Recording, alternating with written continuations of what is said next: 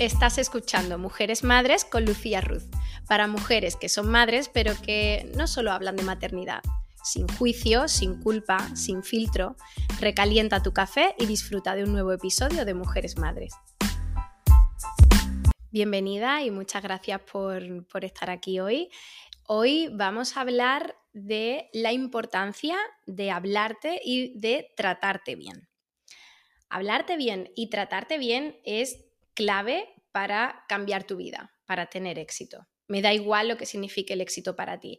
Puede ser dinero, una casa, puede ser una carrera profesional, puede ser ser madre, viajar mucho, da igual, lo que quieras. Pero para tener éxito, para alcanzar tus sueños, tienes que hablarte bien, tienes que eliminar los juicios, tienes que empezar a trabajar en que tú sí que eres capaz, que eres válida y que puedes conseguir lo que quieras. Si te enfocas en, lo negativo, si te enfocas en lo que no eres capaz de conseguir, si te enfocas en que no eres tan buena madre como te gustaría o te enfocas en que vives estresada porque no llegas a todo, si vives constantemente viendo lo negativo, el peligro y, y no la oportunidad, va a ser muy difícil que cambies nada, porque tu mente va entendiendo como la única realidad la que tú le vas contando. Por lo tanto, va a seguir guiándote por los mismos caminos que tú le estás mostrando o, los caminos por, lo que, eh, por los que tú, de los que tú constantemente estás hablando, ¿no? Seas cuales sean, pueden eh, estos caminos pueden ser que eh, vivo estresada, puede ser que no tengo el tiempo que me gustaría, que odio mi trabajo, que soy una madre muy gritona, que no me gusta mi cuerpo, pero todo esto tiene posibilidad de cambiar y no es nada fácil. Yo llevo mucho tiempo eh, trabajando esto y todavía tengo muchas cosas que, que me digo que cuando me doy cuenta digo, joder tía, ¿cómo te hablas? Pero poco a poco es un trabajo que intento eh, aplicar a mi vida esto de hablarme bien, de tratarme bien y así ir cambiando aspectos de mi vida, ¿no? Por lo tanto, la historia que tú te cuentes a ti misma va a tener un impacto en tu vida.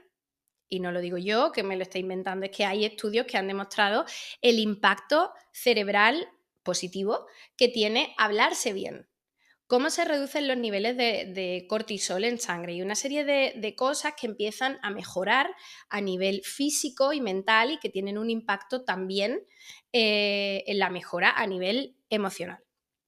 Em, si os interesa este tema y, queréis aprender más, el doctor María Alonso Puig da muchas pautas, habla mucho de, este tema ¿no? y lo hace de una forma eh, como muy fácil de entender, muy cercana. Em, y una de, las pautas que, él da y que a mí me, ayuda mucho o que me ayudaron en su día cuando me di cuenta de lo mal que me hablaba y decidí empezar a cambiar esto, él te dice que no hagas juicio de las cosas que te pasan, ¿no? sino que hagas el ejercicio de limitarte a observar estas cosas que te pasan, ¿no? Por ejemplo, eh, qué mala suerte tengo, todo me pasa a mí, esto porque mm, porque siempre me salen mal las cosas, ¿no? Pues, ¿por qué no cambias esto por observar, ¿no? Como, como salirte de tu situación y ver, oye, ¿por qué me habrá pasado esto? ¿Qué he hecho yo con esto que me ha pasado? ¿Puedo aprender de esto que, que me está pasando, ¿no? Entonces, es importante cuando hacemos esta, este trabajo, esta reflexión, porque somos capaces de salirnos de ese diálogo interno que tenemos con nosotros mismos y de ese discurso en el que caemos de forma automática de, machacarnos, ¿no? las mujeres somos mucho de, esto, del, del automachaque. Y la palabra tiene mucho valor y no se la damos, pero si nos hablamos bien, vamos a ver que vamos a mejorar nuestra calidad de vida de inmediato. Tendemos mucho a esto de, por ejemplo, oye, me gusta tu vestido, te queda genial. Ah, sí, pues tiene muchos años, no me queda tan bien, vamos, no me costó nada, ¿eh? En vez de decir, gracias, sí, estoy guapa, sí, me queda bien, es un vestido bonito, ¿no? Nos dedicamos muchas veces a autocriticarnos, a no darnos el valor que de verdad tenemos Y, esto es súper importante que lo hagamos y hay un estudio que para mí fue como un antes y un después, em, que es un experimento que hizo un, japonés que se llama Masaru Emoto y es un, experimento que se llama la memoria del agua. Os voy a dejar el vídeo, eh, el enlace al vídeo de YouTube en las notas del episodio, donde muestra eh, lo que hizo, pero os lo voy a resumir. Resulta que este investigador cogió distintos vasos de agua y eh, a unos vasos de agua les dijo palabras bonitas y a otros vasos de agua les dijo palabras feas, ¿no? Eh, obviamente el agua no tiene esa capacidad de entender si la palabra es bonita o fea, pero la manera en que el investigador vibraba al decir esas palabras, no es lo mismo decir un insulto que decir un halago, eh, esa vibración sí que la percibe el agua. Por lo tanto, el investigador lo que hizo fue congelar estos vasitos de agua y, y estudió la manera en que ese agua cristalizaba. El agua que había recibido las palabras bonitas, cristalizó de una manera mucho más homogénea, hizo como unos copos de nieve, ¿no? Así como estilo Frozen. Y los vasitos de agua que habían sido expuestos a palabras feas con una vibración diferente, eh, habían cristalizado de manera desigual y como más fea, digamos, ¿no? Por lo tanto, ¿esto qué nos demuestra? Pues que como somos energía, como todo vibra, la manera en que nosotros nos comunicamos con los demás tiene un efecto en la persona que lo recibe, ¿no? Por lo tanto, si somos un 70% agua y el agua tiene esta capacidad de recibir la energía y tiene una respuesta a nivel eh, energético a la vibración que ha recibido, nosotros, siendo en un alto porcentaje agua, también vamos a tener un efecto, ya no solo en cómo nos hablemos a nosotros mismos, sino también cómo permitimos que nos hablen, ¿no? O, también si atraemos eh, mucha bondad, pues también que nos hablen bien va a beneficiar esto, ¿no? Por lo tanto, em, aquí hay una cosa que a mí me obsesionó muchísimo porque yo este experimento del agua lo descubrí en mi primer embarazo y me obsesioné al punto de no querer que ninguna discusión, situación incómoda, palabra fea, estuviese alrededor de mí porque mi hija estaba en mi barriga, que al final estaba en líquido también, entonces yo decía, es que ella está creciendo aquí, si recibe estas vibraciones negativas le va a tener un efecto negativo en ella, ¿no? Entonces como que me obsesioné mucho y estaba constantemente diciéndole palabras bonitas como para intentar aportar lo máximo posible, ¿no? Luego en el segundo embarazo... Em, ya me relajé, me lo tomé con más calma, porque bueno, sigo pensando que esto es importante, pero no, no a ese nivel, ¿no? Tan, tan excesivo al que, al que llegué. Esto que os cuento, eh, habrá gente que lo escuche y le resuene y, le guste escucharlo y, lo tome para sí y habrá otras personas que digan, bueno, el agua no tiene memoria, el agua no tiene emociones, ¿no? Porque al final cuando os cuento algo yo siempre intento investigar para poder daros las bases de, de, dónde saco esta información, pero también me gusta leer opiniones contrarias a la mía, ¿no? Como para saber un poco qué se está diciendo eh, del tema por ahí. Entonces, he encontrado un montón de artículos que intentan como desmontar esta teoría de, Masaru Emoto que dicen pues precisamente eso, ¿no? Que el agua no tiene emociones, que es imposible que el agua tenga memoria de lo que tú le has dicho. Entonces, bueno, yo decido creérmelo porque yo pienso que toda la energía de la que nos rodeamos afecta a cómo somos y cómo nos sentimos. Por lo tanto, el agua no va a ser menos y por lo tanto yo decido creerlo, pero os invito a que cada uno haga su, propia investigación y se cree su, propia idea, ¿no?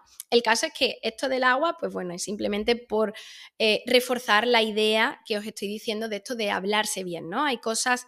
Em, muy, mundanas, muy, muy tontas, como por ejemplo, mm, cómo nos hablamos las mujeres con respecto a eh, nuestro cuerpo o con respecto a las cosas de las que somos capaces, ¿no? A mí hay una cosa que, a pesar de ser muy tonta, me ha limitado mucho en mi vida y es que yo desde adolescente mm, me hablaba muy mal sobre mi cuerpo y, y, yo he llegado a decirme enfrente del espejo qué asco de piernas. O sea, tú pantalón corto no, porque los pantalones cortos no son para tu tipo de cuerpo. Tú tienes que taparte las piernas. O cuando tuve mi primer embarazo, que eh, fue por cesárea el parto, no me volví a poner un bikini en casi cuatro años que va a cumplir mi hija hasta este verano porque decía, tú ya no puedes enseñar la barriga, ¿no? También yo tenía un piercing y de dos embarazos en dos años, pues la, la piel como que se me ha caído un poco, entonces entre la cesárea y el ombligo era como, no, no, no, no, tú ya bañador. Y esto al final nos limita muchísimo cómo nos hablamos. Si tú te estás repitiendo durante años, mmm, qué asco de piernas, cómo se te ha quedado la barriga, qué horror, o, a la gente que se le cae el pecho con la lactancia, mm, cómo se te ha quedado el pecho, qué feo, que si tú misma te hablas así, primero va a tener un impacto negativo en cómo tú te sientes, va a reafirmar e, esa creencia tuya de que los pantalones cortos no son para ti o que tú ya no puedes permitirte enseñar la barriga.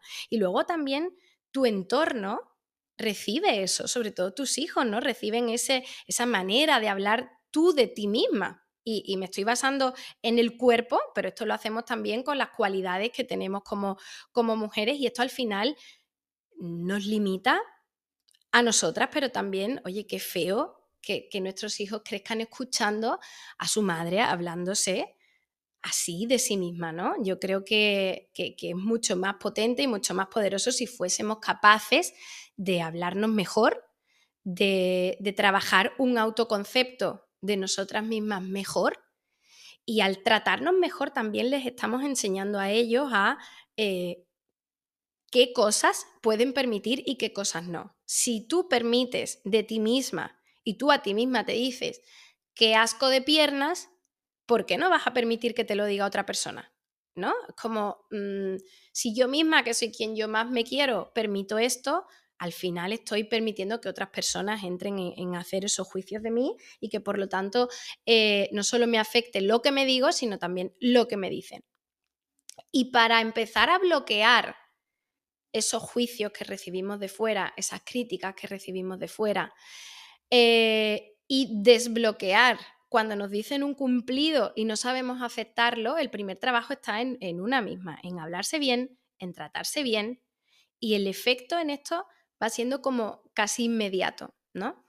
Así que, bueno, espero que, que con el episodio de hoy al menos hayas podido darle una vuelta de tuerca a esto y que cuando eh, entres en ese modo autodestructivo de, de, hablarte mal o de no creerte suficiente o lo que sea que sea tu diálogo, ¿no? Al final con esto también lo que pretendo es que intentes identificar qué cosas a ti como mujer te dices que no deberías estar diciéndote y que cuando te las digas te acuerdes, ¿no? De, de esto que te estoy contando y digas, joder, es verdad, me estoy hablando fatal, para, me voy a decir otra cosa, ¿no? Voy a intentar cambiar el lenguaje, voy a intentar hablarme de otra manera. Y si no eres capaz de decirte algo bonito, al menos empieza por no decirte cosas feas poco a poco.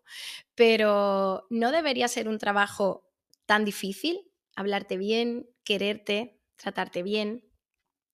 Lo que pasa es que muchas veces, como conté en el episodio anterior, las mujeres hemos vivido en esta constante competición por, la, supervivencia.